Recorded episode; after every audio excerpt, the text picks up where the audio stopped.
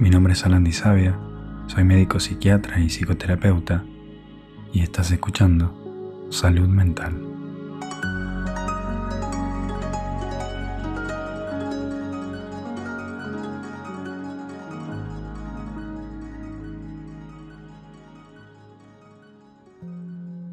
En este podcast te habrás dado cuenta que siempre uso muchas metáforas para enseñar algo.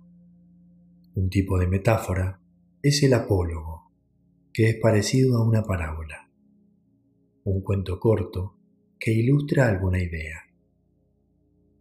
Uno muy bueno es el cuento del granjero y sus caballos, que dice lo siguiente.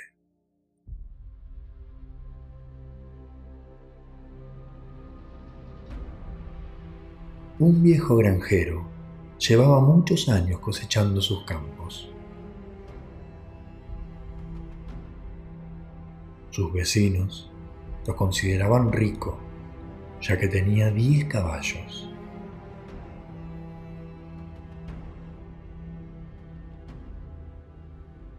Un día, durante una horrible tormenta, sus caballos escaparon.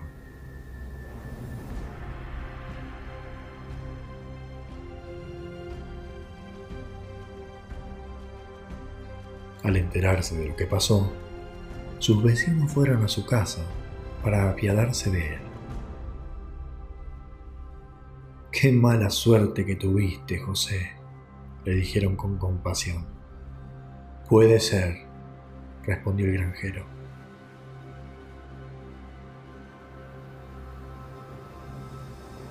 A la mañana siguiente, sus caballos, hambrientos, tras haber pasado la noche en el bosque, regresaron acompañados de otros diez caballos salvajes.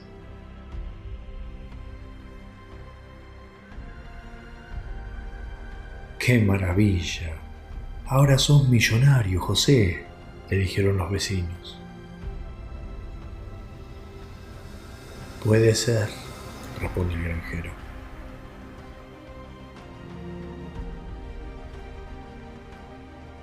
Al día siguiente, el hijo del granjero, trató de adiestrar a uno de los caballos salvajes.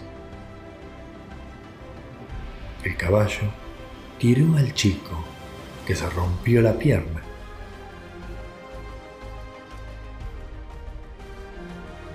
Los vecinos volvieron a ir a su casa a apoyarlo. José, tu hijo no va a poder ayudarte más en el campo, Qué mala suerte, le dijeron. Puede ser, respondió el granjero.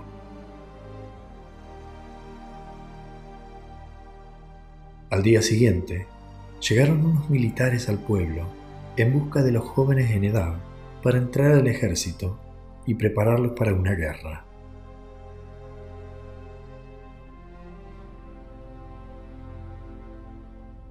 Al ver que el hijo del granjero tenía la pierna rota, lo descartaron. Los vecinos de nuevo se acercaron a la casa y felicitaron al granjero por lo bien que le había salido todo. Puede ser, respondió el granjero.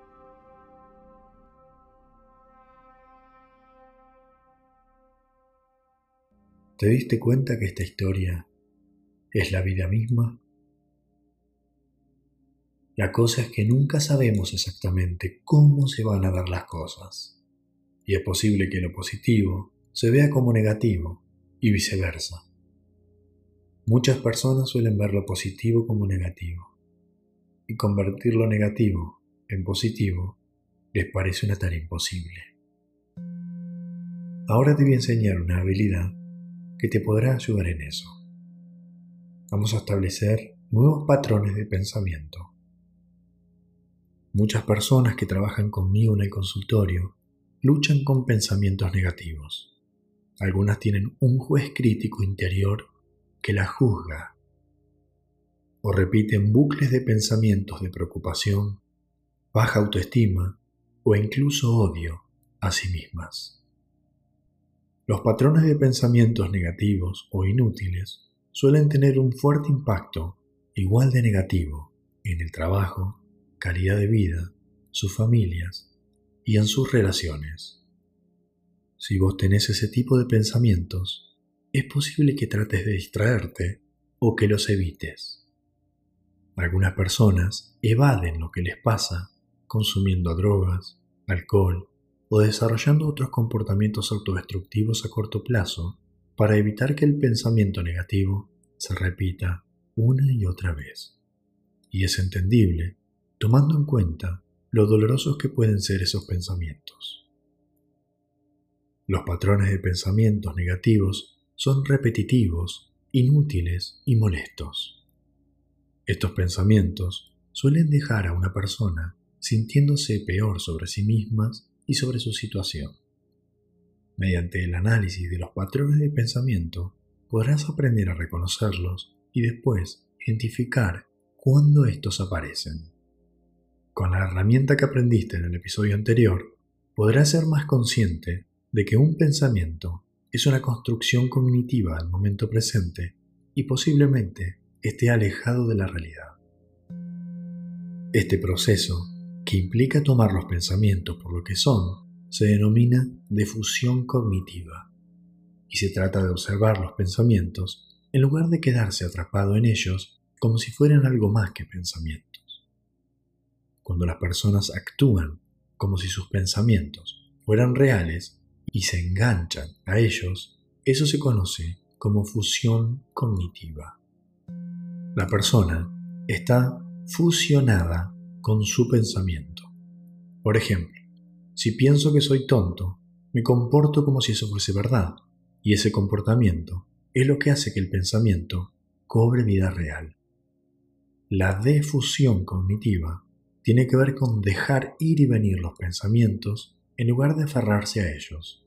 Con la difusión cognitiva se aprende a reconocer que los pensamientos en tu cabeza son simplemente pensamientos. Cuando, por el contrario, si te fundís con ellos, tendés a tomártelos en serio, como si fueran objetos reales.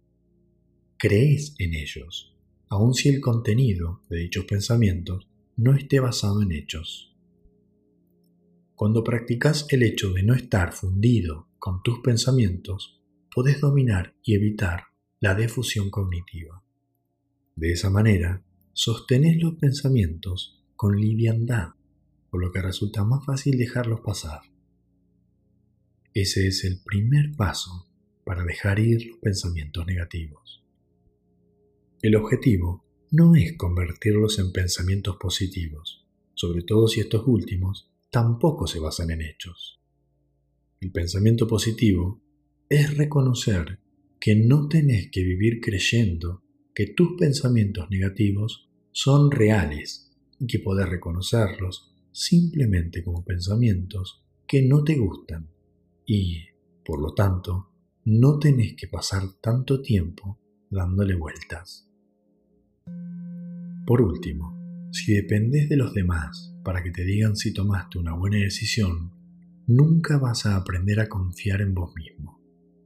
Y si no podés confiar en vos mismo, nunca vas a aprender a tomar decisiones efectivas. O si llegas a tomar una decisión, nunca vas a saber si fue la correcta. En ese caso, la única opción que te queda es tomar decisiones basándote en las opiniones de los demás o en lo que te presionan para que hagas. El problema de que los demás te den consejos, por muy bien intencionados que sean, es que no te permite tomar decisiones basadas en quién sos y en lo que necesitas. Además, ¿qué va a pasar cuando ya no estén ahí? Debido al impacto de la repetición en el cerebro, si pasas años sin confiar en tu capacidad para tomar una decisión, podés terminar con una vida basada en los consejos de los demás. Mucha gente que no confía en sí misma experimenta depresión e infelicidad crónicas. ¿Cómo aprendiste a no confiar en vos mismo? Mucha gente emocionalmente sensible, que en su infancia fue castigada por mostrar sus emociones, aprendió que fue un error haberlas mostrado, por lo que terminaron buscando a su alrededor para imitar lo que los demás hacían. Esto puede ser un gran problema. Por ejemplo, imagínate que a un niño lo castigaran por ser alérgico a la mantequilla de maní, que en su cuerpo va a presentar una reacción alérgica cuando consuma maní.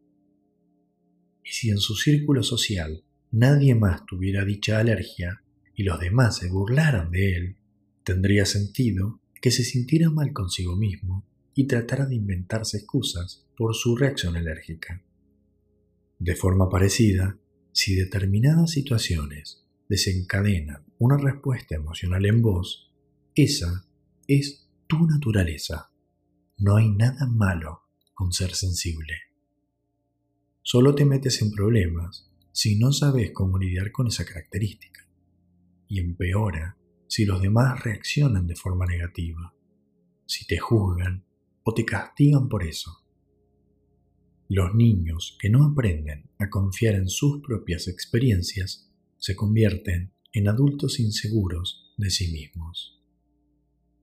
La clave para aprender a confiar en uno mismo está en tu cuerpo y en tu cerebro. Tu cuerpo te manda señales físicas y emocionales todo el tiempo. Sin embargo, algunos de nosotros no hemos aprendido a prestar atención a dichas señales. Un ejemplo es que podemos sentir y distinguir distintas temperaturas, frío, tibio, caliente. Si tocas algo que está muy caliente, se manda un mensaje a tu sistema nervioso que te dice que saques la mano rápidamente. Confías en la experiencia de tu cuerpo y no te lo replanteas. De manera similar, cuando estás a punto de hacer algo que no coincide con tus valores ni objetivos a largo plazo, tu cuerpo y tu cerebro te van a mandar una señal de advertencia.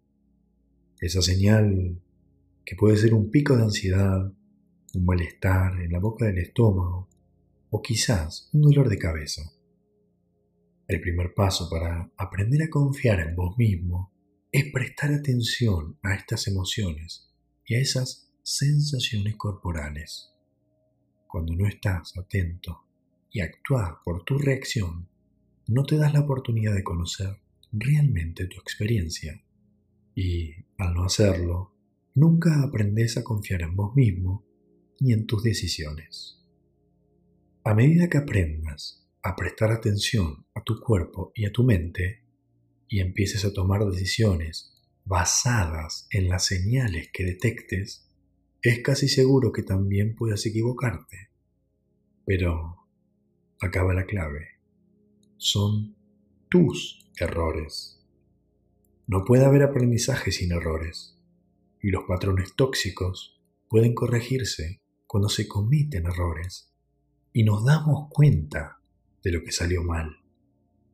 Cuando el miedo de equivocarte hace que ni siquiera lo intentes, se forma un círculo vicioso y eso, a su vez, puede hacer que cometamos más errores cuando surge una situación en la que tenemos que tomar una decisión. Tu trabajo es empezar a confiar tanto en tus éxitos como en tus errores. Sí, debes confiar en tus errores también, porque nunca sabes dónde podrán llevarte, como José el granjero. Uno de los riesgos a los que tienen que lidiar las personas sensibles cuando aprenden a confiar en sí mismas es que la juzguen. ¿Cómo podés confiar en lo que estás pensando de vos mismo? ¿Estás filtrando tus decisiones según cómo crees que los demás responderán? La verdad, entre nosotros, es que la mayoría de la gente que te rodea va a estar tan preocupada por su propia vida que prácticamente no tendrá ni tiempo de juzgarte, aunque parezca que eso es lo que está haciendo. Si te preocupas más por las opiniones de las demás personas, tendrás la tendencia a descartar las tuyas, que son igual de válidas. Modificar tus comportamientos para caerle bien a los demás va en contra con la confianza en uno mismo aunque puede que temporalmente se sienta bien. ponete del otro lado. Si las personas no fueran fieles a sí mismas y alteraran su comportamiento para agradarte, ¿cómo podrías saber si son sinceras?